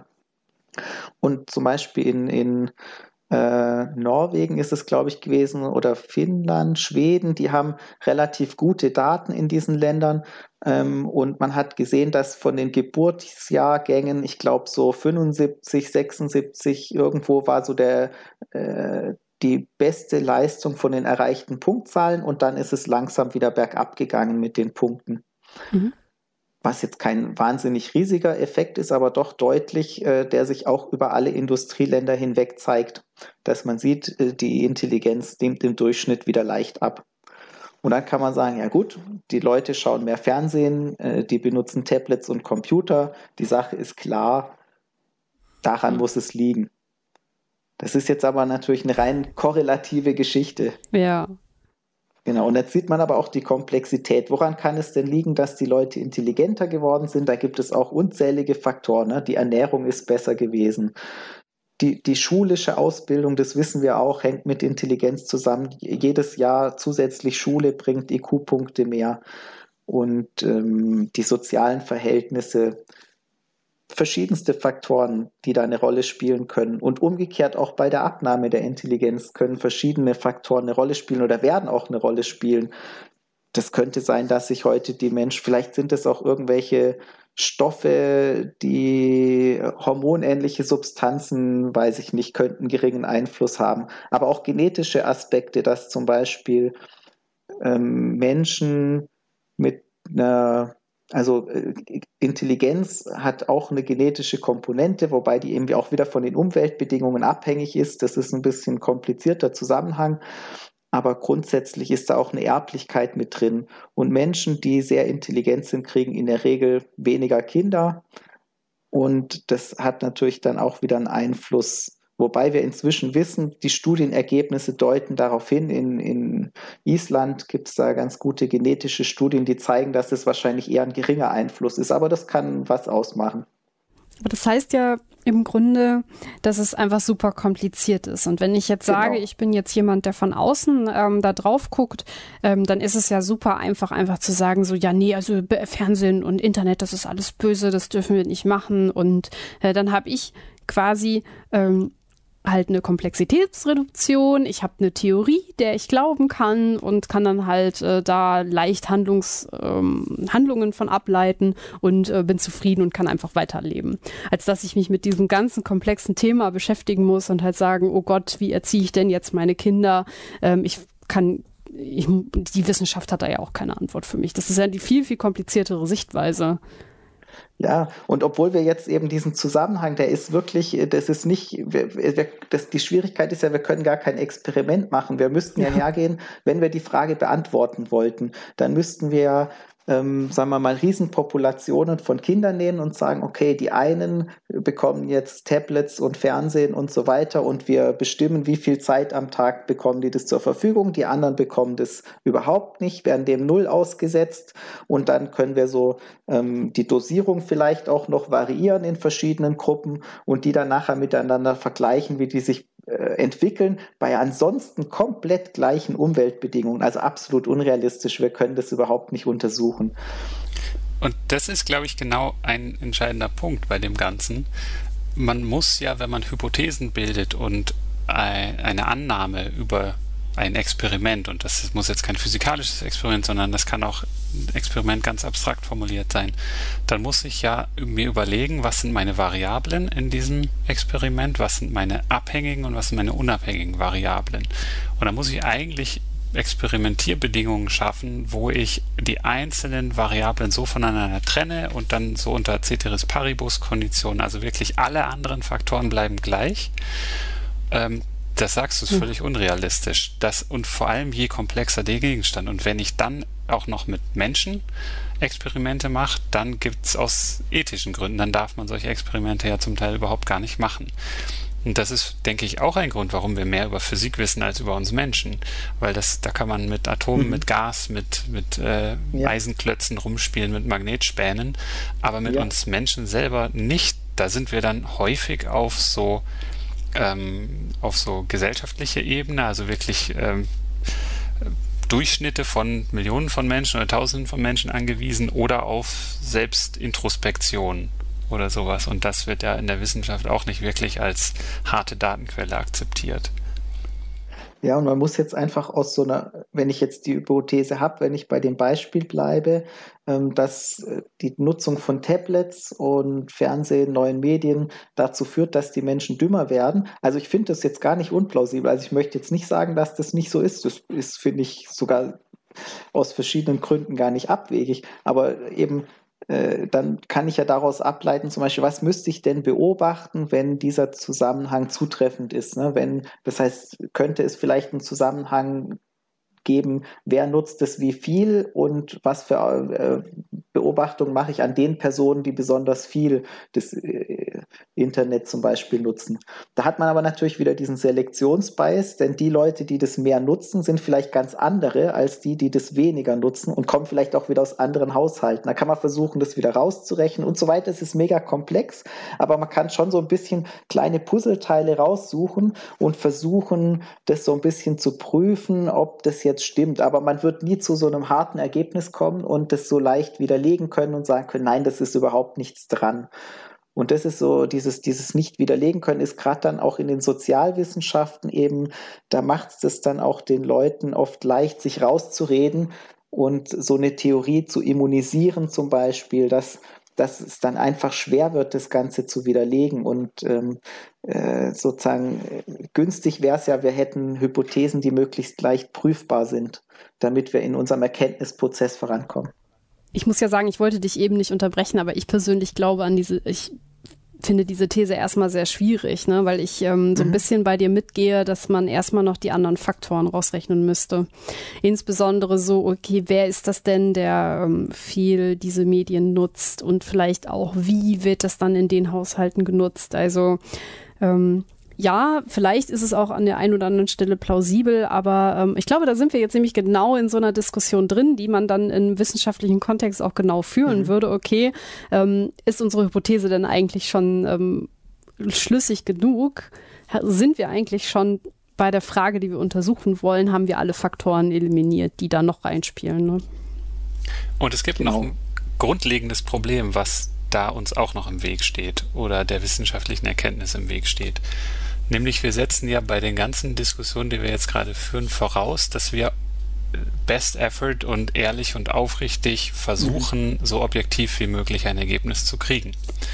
Aber es ist auch gut belegt, dass die wissenschaftliche Methode oder zumindest das Nachahmen oder das Benutzen der wissenschaftlichen Methode eingesetzt wird, um bestimmte Interessen äh, oder bestimmten Interessen einen, den Hauch von Wissenschaftlichkeit zu geben, indem man ganz gezielt Experimente macht und danach sucht. Das war beim Tabakkonsum und der, der Korrelation mit, äh, mit Lungenkrebs der Fall. Das ist auch bei den Weichmachern so gewesen, äh, so wie es den Anschein hat. Und da gibt es ein ganzes Forschungsgebiet, was sich damit beschäftigt. Ich glaube, Agnotologie oder so war das das, was untersucht eben, äh, dass dass Wissenschaft oder wissenschaftliche Experimente und Ergebnisse auch als Mittel eingesetzt werden, um Zweifel an bestimmten Sachen zu äh, säen. Und Zweifel ist ja eigentlich in der Wissenschaft was Gutes. Das ist positiv konnotiert. Aber in der Öffentlichkeit eben wiederum nicht so sehr. Und wenn ich jetzt Ergebnisse, zum Beispiel in der Auswahl an Labormäusen, die bestimmte Hormonschwankungen haben, wo ich genau weiß, dass wenn ich diese Art von Mausmodell nehme, dass ich bestimmte Effekte von Weichmachern auf den Hormonaushalt von Menschen nicht sehe. So. Und das zu entdecken in einer Publikation ist, ist Detektivarbeit. Wenn diese Studie aber publiziert wird, und die ist an sich ja dann auch nicht falsch, ähm, dann kann ich den Glauben erwecken, dass bestimmte Effekte ja nicht wirklich gesichert sind. Und sobald ich in der Öffentlichkeit einen bestimmten Zweifel gesät habe, und das sehen wir ja auch, Thema Homöopathie. Es gibt ganz viele Studien, die sind, äh, die zeigen, dass Homöopathie einen Effekt über den Placebo hinaus, äh, Placebo-Effekt hinaus hat. Und wenn ich dann jetzt vor dem riesen Studienberg stehe und sage, ja, aber es gibt zehn Studien davon und dann hast du deine zehn Studien und ignoriere die anderen 500, dann lasse ich mich nicht anhand von Studienergebnissen davon überzeugen, dass Homöopathie nicht besser als Placebo wirkt. Und das ist ein Riesenproblem.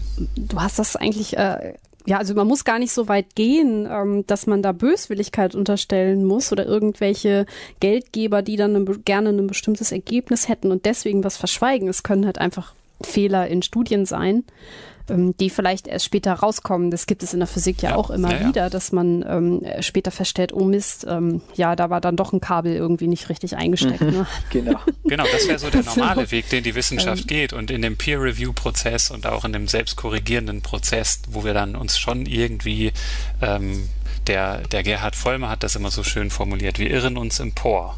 Genau. Also es gibt schon den Erkenntnisgewinn auf Dauer, aber der läuft nicht geradlinig immer in die gleiche Richtung, sondern das ist ein Zickzackweg.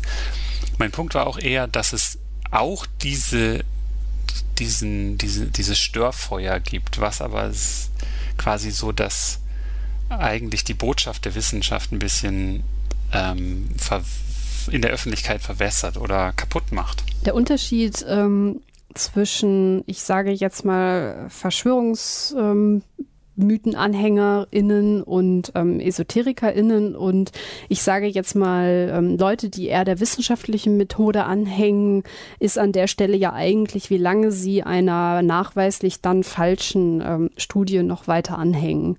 Es gibt ähm, in den Kreisen ähm, werden weiterhin auf Studien ja, da wird auf Studien verwiesen, die längst äh, widerlegt sind, wo längst mhm. klar ist, dass es eine, dass es ein Bias gab, dass es Fehler gab. Ich möchte an die ADHS-Studie mit den Impfschäden ähm, ja, verweisen. Das wird in den Kreisen bis heute verbreitet und wird halt gesagt, okay.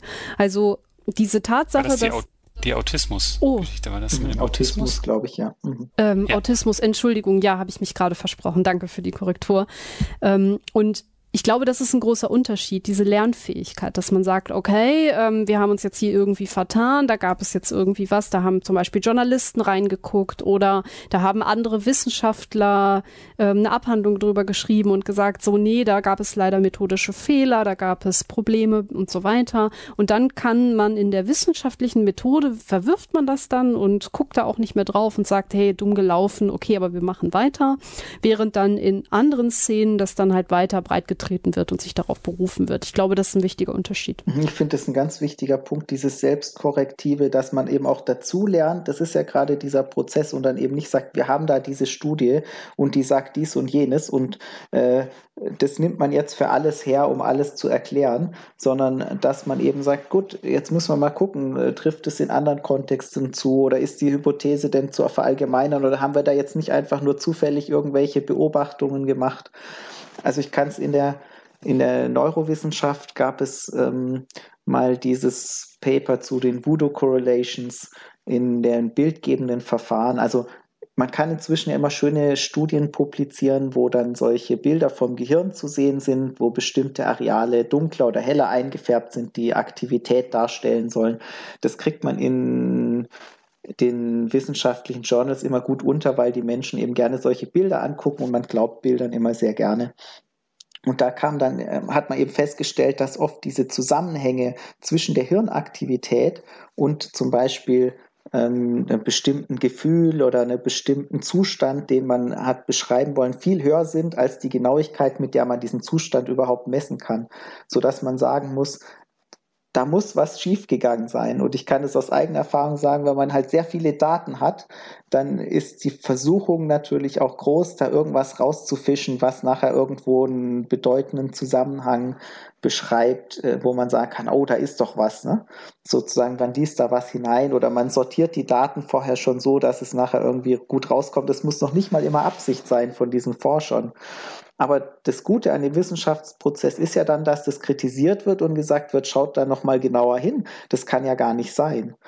Und auch mit dieser Reproduktionskrise, das ist ja eigentlich ein, ein, guter Selbstreinigungsprozess, dass man feststellt, viele von den klassischen Experimenten, die man gemacht hat, die funktionieren vielleicht nur unter bestimmten Umständen und man kann schon mit kleinen Veränderungen der Umgebung, der Situation, äh, die Personen und so weiter vielleicht gar nicht mehr diese Ergebnisse reproduzieren. Mhm. Und ich meine, im Großen und Ganzen gibt es das in der Physik auch. Also muss man ein paar Jahre, ein paar hundert Jahre zurückgehen. Wenn man die Gravitation beschrieben hat, dann, dann war das ein recht mechanistisches Bild, so in Newtons Zeiten. Und das ist auch so gesehen nicht wirklich falsch. Also das ist ja auch oft so ein bisschen eine Wahrnehmung, ja, Newton, nee, der hatte Unrecht, sondern Einstein hatte Recht. Was der Einstein noch dazu gebracht hat, ist irgendwie so in der Relativitätstheorie den Faktor, wenn man wirklich sich so ähm, kosmische Zustände anguckt, wo Dinge sich gern mal irgendwie so mit Lichtgeschwindigkeit oder fast Lichtgeschwindigkeit bewegen oder einfach irgendwie ein paar Sonnenmassen schwer sind, dann sind die Verhältnisse anders als hier auf der Erde, wo Apfelbäume ihre Äpfel verlieren im Herbst. Und da ist es dann auch so, ja, es ist nicht falsch, aber es ist unvollständig oder es ist vielleicht ein Spezialfall oder es äh, manchmal sind Dinge auch tatsächlich einfach falsch aber ich glaube, häufig ist es auch so wieder, wir irren uns empor, wir erweitern, wir setzen irgendwie am äußeren, an der Oberfläche von unserer Erkenntniskugel hier ein Stück Ton an und da. Jetzt haben wir ähm, ganz viel darüber gesprochen, wie so die wissenschaftliche Methode funktioniert, was ähm, ja, wir haben uns auch ein bisschen selber gelobt, was uns alles so auffällt, was wir so gut finden und so weiter. Jetzt ist aber die Frage, was machen wir denn jetzt mit der Erkenntnis?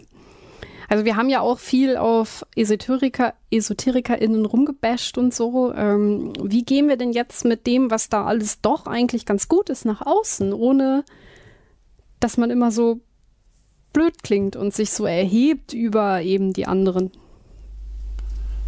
Ja, ich glaube, das sollte man eben einfach nicht machen, sondern ähm, das ist so mit dem, was ich vorhin gesagt habe, mit dem erhobenen Zeigefinger, dem kann man äh, den kann man dem Spiegelbild zeigen und sich selber gutes Beispiel sein und dann, äh, ja, man kann dann irgendwie versuchen, ähm, so mit gutem Beispiel voranzugehen, wenn man so will, als, als Phrase. Ähm, aber das wirklich irgendwie in eine Methode umzumünzen oder dass ich mir jetzt eine Strategie überlege, wie kann ich andere Menschen dazu bringen, so zu sein oder zu denken oder das zu machen, das finde ich ist immer schwierig. Mhm, ich oder wie siehst ein du Aspekt das? kann ja auch sein, vielleicht, ähm, wie, wie, man auch Sachen formuliert.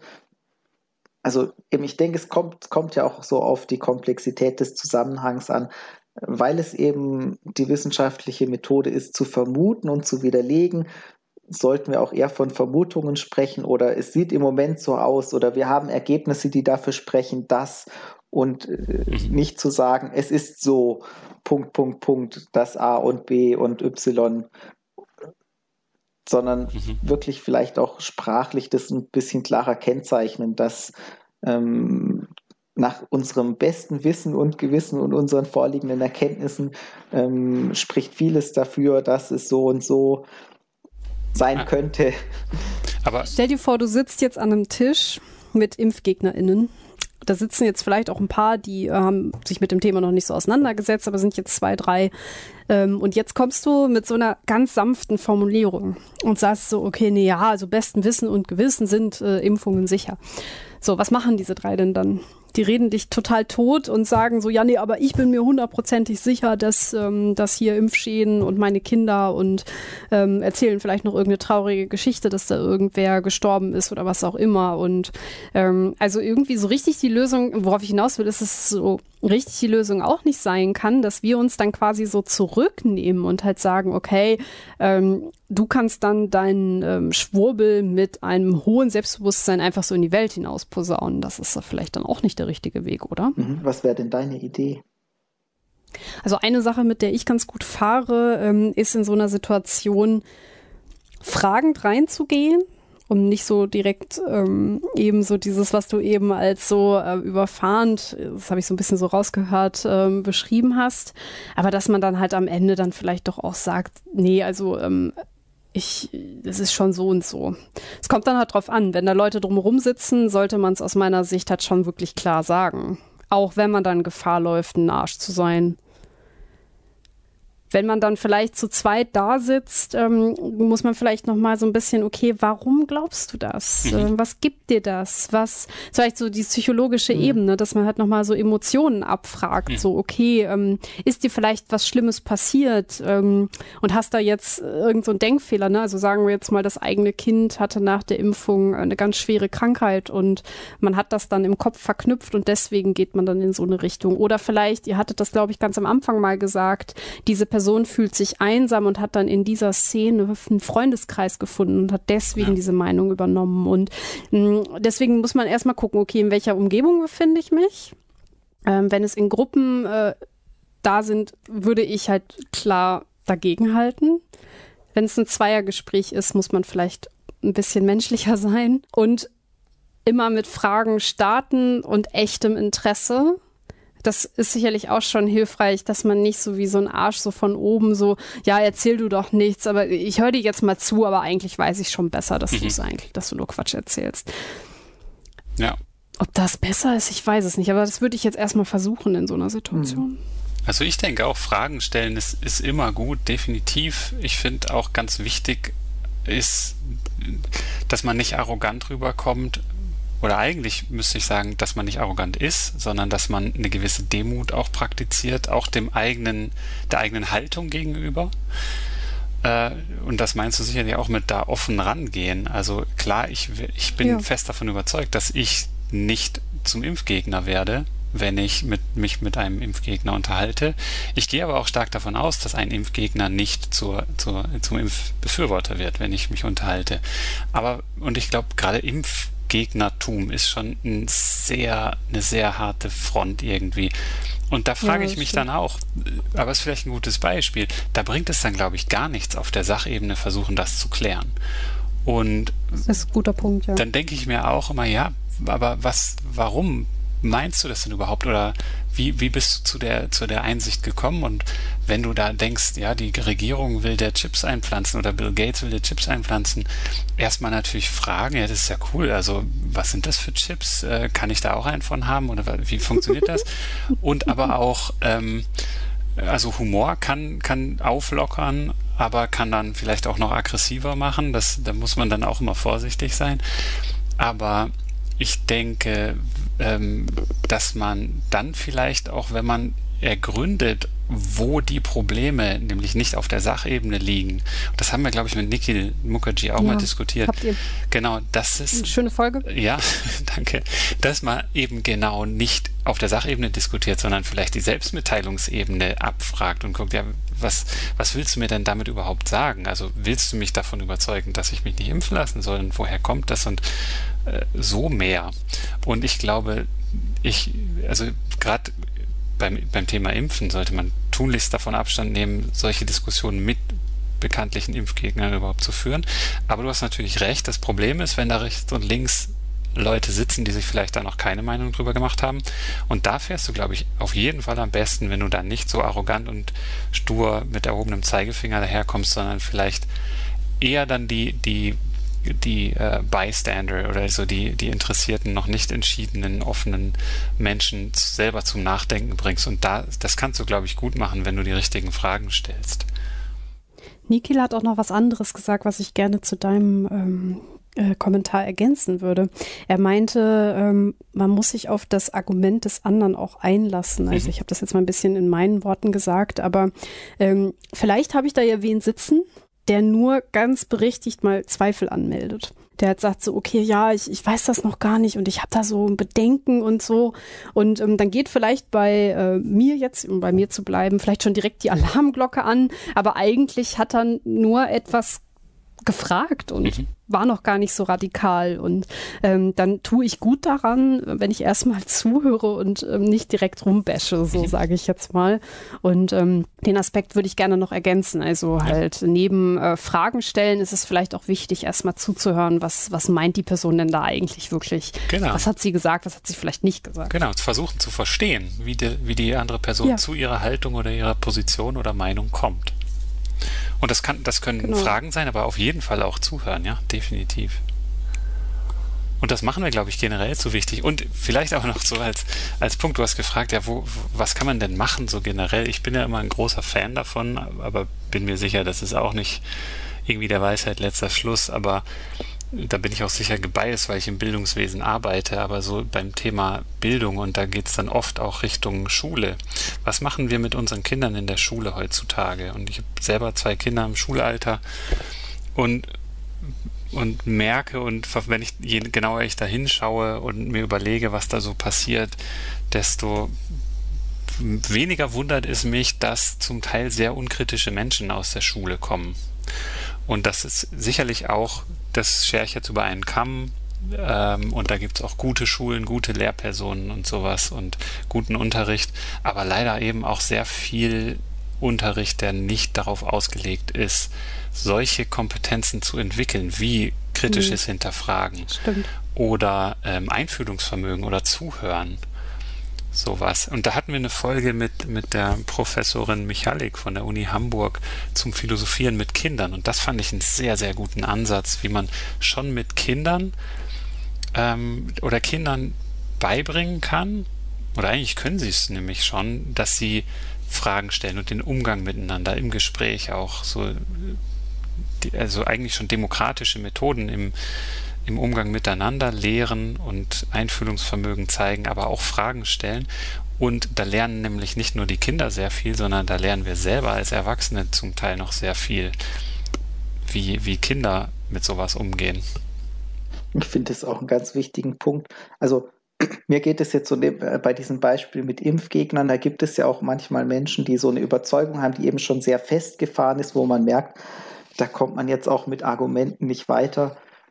Hm. Äh, mir fällt es dann auch, also ich muss ganz persönlich sagen, mir fällt es dann auch schwer, äh, Fragen zu stellen oder da äh, vorsichtig zu formulieren, sondern ich sage dann auch manchmal einfach, das ist jetzt, das ist Quatsch oder so, was natürlich nicht hilfreich ist in verstehen. der Situation, aber ähm, man fühlt sich ja dann auch hilflos manchmal, weil man möchte ja, ja dem anderen nichts, nichts Schlechtes, aber man merkt auch, da kann man jetzt auch nichts erreichen und ich denke auch äh, sozusagen, manchmal ist ist da einfach die Veränderungsmöglichkeit sehr gering und dann ist es auch nicht besonders fruchtbar, weil ich schon glaube, dass eben in vielen Fällen eine fruchtbare Diskussion möglich ist. Und ich finde es aber auch entscheidend, dass man sozusagen, wie, wie können wir es schaffen, dass Menschen sozusagen in der Ausbildung, in der Schule schon und auch an der Uni eben Sachen hinterfragen, aber nicht nur der, um der Kritik willen, sondern wirklich konstruktiv hinterfragen und ähm, nicht dieses autoritätsgläubige und ähm, sich sozusagen an den Ide an vorgegebenen Ideen orientierende ähm, erlernen. Ich finde, es ist auch schwierig in der Schule. Also für einen Lehrer ist halt ein kreativer Schüler, der neue Ideen hat, ist einfach ein gewisser Störfaktor. Während der Schüler, der ihm die Antworten gibt, die er selber hören will, der macht es ihm ja auch bequem.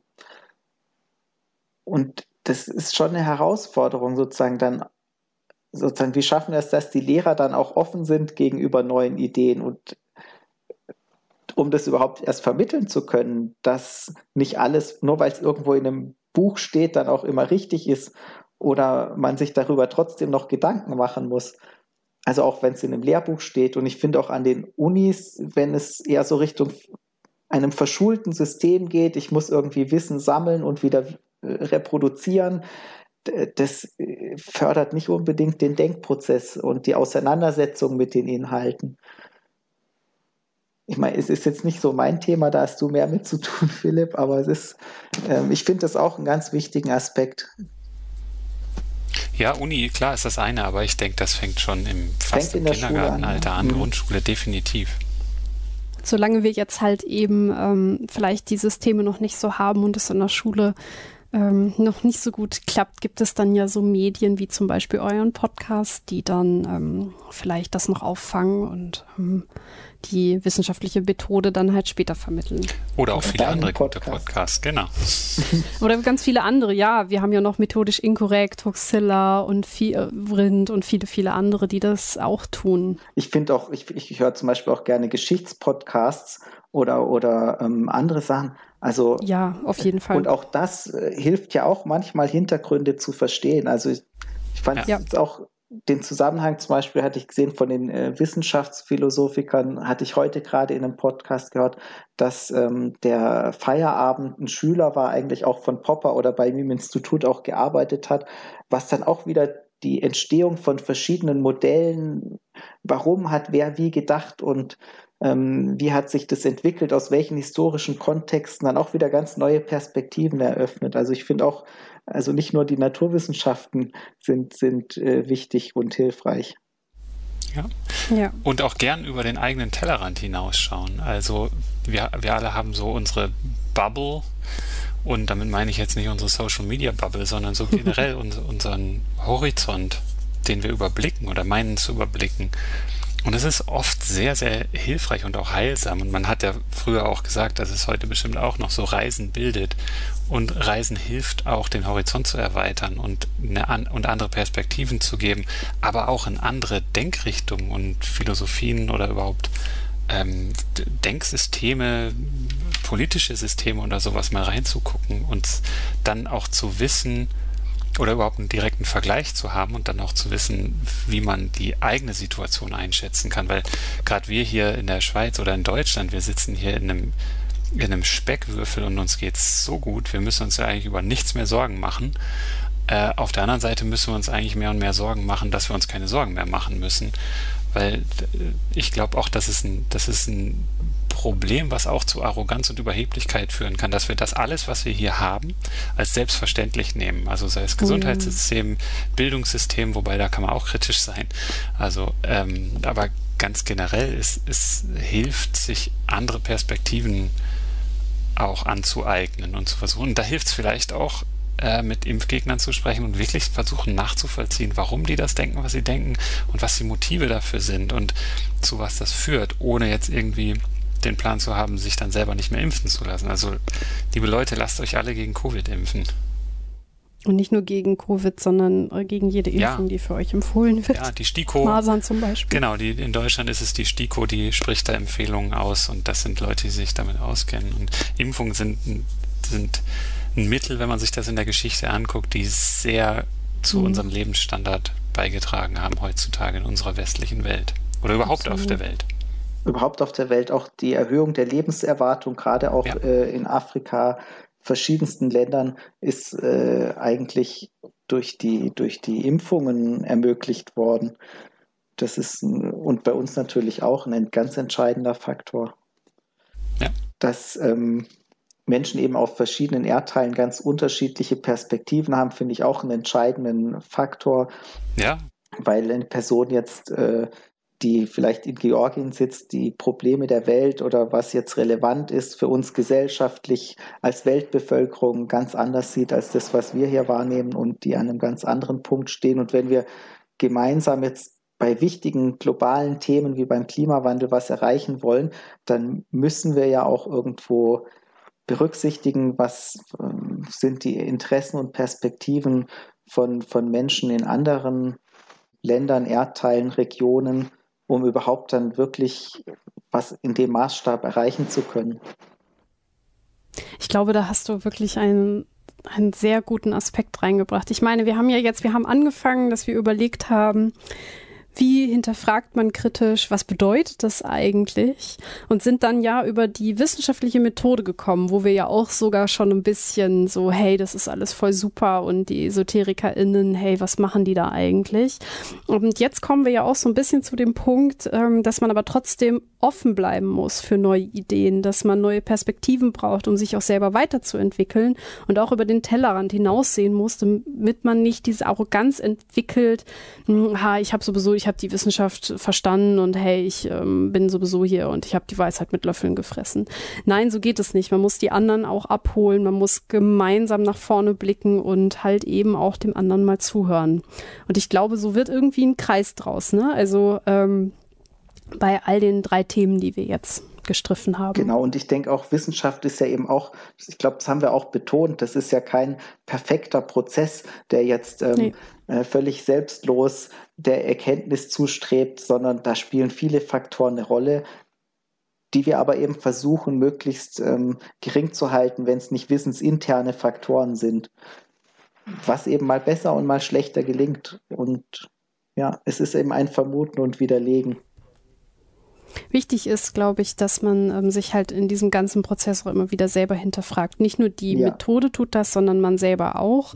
Und ähm, vielleicht muss man den Personen das einfach besser erklären. Also dass man halt sagt, so, okay, pass auf, ähm, ja, der Drosten hat gestern noch was anderes gesagt, ich erkläre dir jetzt mal warum. Und wenn die Person dann immer noch sehr kontra ist, dann kann man ja auch sagen, okay, ja, an der Stelle, ähm, das, was du gesagt hast, ist dann doch Quatsch oder halt eben dann doch nochmal irgendwie erklären, okay, es ist eigentlich doch anders und ähm, dass man sich erstmal aufeinander zubewegt, aber dann vielleicht auch sagt, okay, nee, ähm, pass auf, die Position ähm, von mir, also ich werde jetzt nicht Impfgegner, deine Argumente überzeugen mich nicht.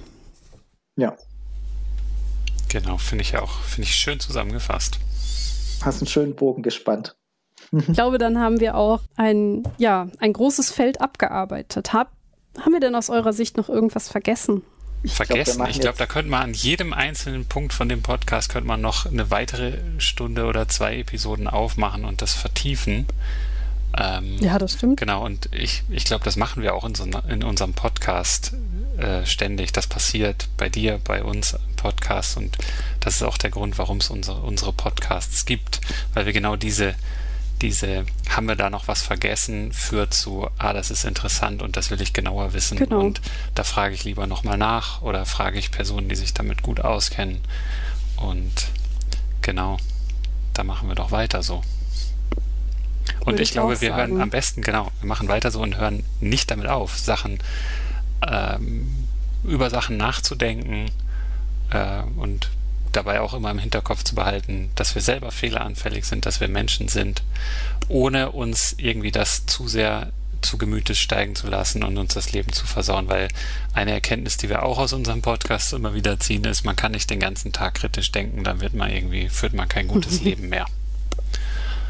Genau. Dann lasst uns doch jetzt auch vielleicht noch ein äh, bisschen weggehen von dieser sehr, sehr schwierigen Diskussion, denn in ähm, meinem Podcast ist es Tradition, dass ich meinen Gästen ein Horoskop mit auf den Weg gebe. Habt ihr Lust, das auch zu machen? Auf jeden Fall. ihr könnt das natürlich auch gerne für euren Podcast rausschneiden. Das ist mir total egal. Das, warum nicht? Okay, dann machen wir das doch. Dazu brauche ich eure Sternzeichen. Ja, ich bin Kaktus, Aszendent, chemischer Ofen. Chemischer Ofen, ah gut. Nee, Krebs. Ich hatte kürzlich Geburtstag. Ich auch. Herzlichen Glückwunsch nachträglich. Ihr seid beide Krebs. Danke. Ach, das ist ja langweilig. Da muss ich mir irgendwas ausdenken. Ist doch austauschbar. ja, genau. Ja, nehmen wir irgendwas.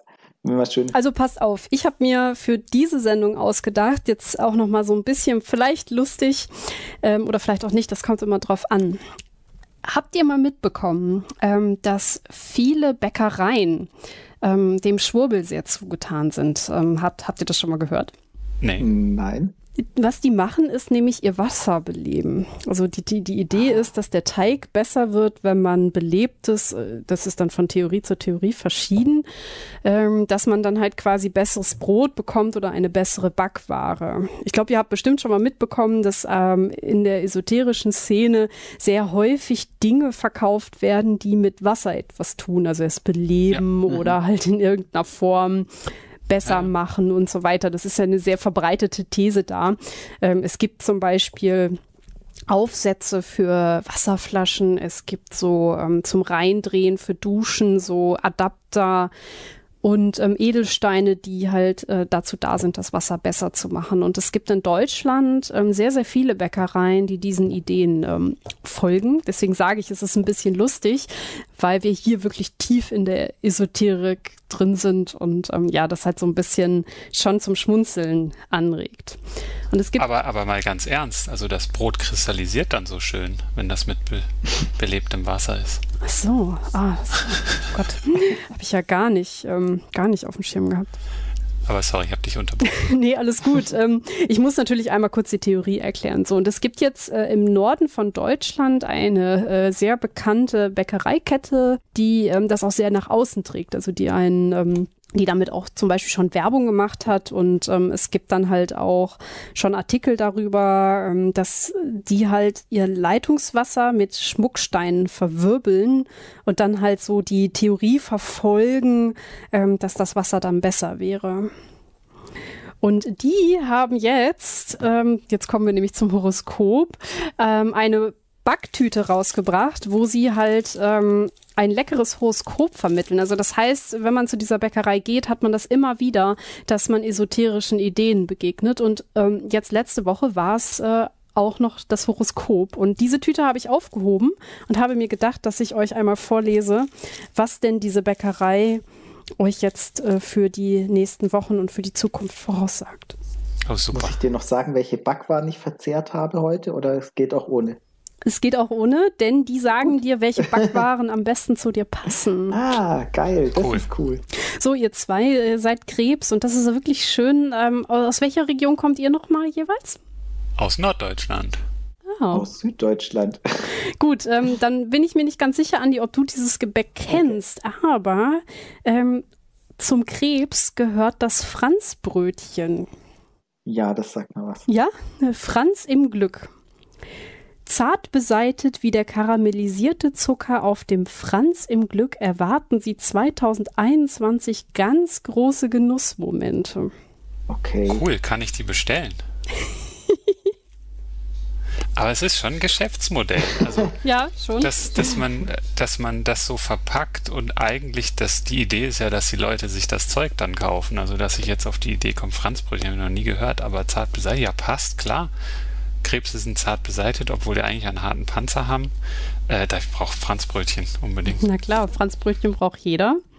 Jetzt gucken wir mal, ähm, jetzt bin ich mal so egoistisch und lese mal vor, was ich denn äh, essen genau. muss. Ich bin Widder. Passen Sie auf, dass Sie sich nicht im Kreis drehen. Aber selbst wenn, Sie sind einzigartig. Und ich soll kaufen Baguette-Ringe. Okay. Aha. Okay. Was ist Baguette-Ring? Das versöhnt mich ein bisschen mehr mit dem Franzbrötchen. Du kriegst auch keinen Kuchen. Kuchen, gibt es überhaupt ein Sternzeichen, das Kuchen essen soll? Das nehme ich. Ja, ich esse lieber Käsebrötchen. Okay. Das Hanseatenerz kommt, glaube ich, äh, dem Kuchen am nächsten. Das ist so ein ähm, Mürbeteig mit so einer Marmelade. Ja, ist nicht ganz meins, aber würde ich nehmen. Also ähm, worauf ich hinaus will und warum ich damit jetzt die ähm, Sendung schließen wollte oder weil ich, dass ich mir gedacht habe, dass es vielleicht eine gute Idee ist, ist, wie weit verbreitet eigentlich in der Gesellschaft diese Ideen sind. Horoskope sind total anschlussfähig, jeder weiß das. Und äh, eine Bäckerei, die da so ein ähm, ja so, so ein verwirbeltes ähm, Glas stehen hat mit so Steinchen, das sieht auch schön aus. Und dann denken die Kunden, oh, die machen sich so Gedanken. Und, und das finde ich eigentlich ganz gefährlich und finde ich echt nicht cool. Ja.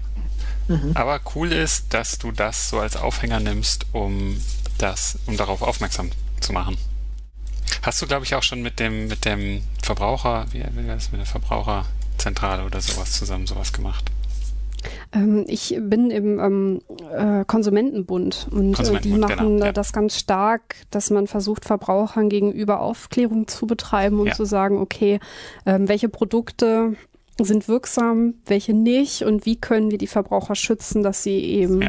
Ähm, zum Beispiel auch nicht extra Geld zahlen für Schwurbel oder ähm, dann vielleicht auch mhm. eine wirkungsvolle Therapie nicht machen, weil sie halt glauben, dass das, was sie da ja zum Beispiel beim Heilpraktiker oder eben in dem Esoterikladen bekommen haben, dass es ausreicht. Und ähm, deswegen an der Stelle vielleicht auch nochmal ähm, Grüße an den Konsumentenbund. Das ist eine sehr wichtige Arbeit, dass ihr da Aufklärung betreibt in Richtung des Konsumenten. Ja, genau. Finde ich unterstützenswert. Ja. Coole Sache. Mhm. Okay. Dann haben wir es, oder? Dann haben wir es, ja. Wunderbar. Also tolles Gespräch. Ja, vielen Dank. Vielen Dank also an euch beide. Ihr hattet, glaube ich, die Idee. Ich, oder Andi, du bist auf mich zugegangen oder was auch immer. Ich habe mich da nur angeschlossen, aber hat mir großen Spaß gemacht. Mir hat dein Podcast einfach gut gefallen. Ich, ich bin da drauf gestoßen und habe gedacht, wow, cool. Das ist ja, da habe ich jetzt aber viel zum Hören. und äh, habe dann eben nach der ersten Episode gedacht, das ist ja, das ist wirklich ähm, äh, so von, so, weißt du, von der Einstellung ähm, haben wir da so viel Überschneidung und, und so von der Idee und Intention, dass ich dachte, das wäre jetzt doch auch mal eine schöne Sache, dich noch kennenzulernen und da einen gewissen Austausch hinzubekommen. Und auch, weil ich mich über deinen Podcast gefreut habe, habe ich gedacht, die Leute, die unseren Podcast hören, die würden bestimmt in deinen auch gerne mal reinhören. Und ich habe genau aus dem Grund auch zugesagt. Ähm, ich muss ja zugeben, dass ich euren Podcast von Anfang an verfolgt habe. Ähm, wir cool. sind nämlich äh, erstaunlicherweise ziemlich gleichzeitig an den Start gegangen und äh, deswegen hatte ich das mitbekommen, dass es euren Podcast gibt. Und ähm, was ich sehr sympathisch finde an eurem Podcast ist, dass ihr auch immer euch nochmal hinterfragt. Also ihr macht ja alle zehn Folgen dann nochmal so eine Art Zusammenfassung von den Interviews, die ihr geführt habt und wo man dann auch nochmal, okay, ja, ähm, da haben wir einen Kommentar bekommen, da gehen wir nochmal drauf ein und dass man dann halt guckt, okay, hätte ich da vielleicht kritischer fragen sollen, vielleicht auch nicht. Und ähm, damit entwickelt ihr euer Format einfach auch immer weiter und ähm, das finde ich total sympathisch und ähm, deswegen kann ich das Lob nur zurückgeben. Ich habe mich sehr über deine Anfrage gefreut und ähm, ich habe das Gespräch heute auch sehr genossen und ja, finde, dass das wirklich toll war. Ja, war eine coole Sache, sehr cool. Ich hoffe natürlich, dass auch die HörerInnen ähm, was mitgenommen haben und ähm, dass ihr vielleicht auch die ein oder andere Anregung habt. Und ähm, auf jeden Fall. Dankeschön an euch beide. Danke ja, dir. Danke dir auch. Vielen Dank fürs Zuhören. Wenn euch die Episode gefallen hat, dann empfehlt uns gerne weiter und gebt uns eine 5-Sterne-Bewertung auf dem Podcast-Portal eurer Wahl. Folgt uns auf Twitter, liked uns auf Facebook. Wir freuen uns über Kommentare und Feedback von euch. Und Möglichkeiten, den Podcast zu unterstützen, findet ihr auf der Website.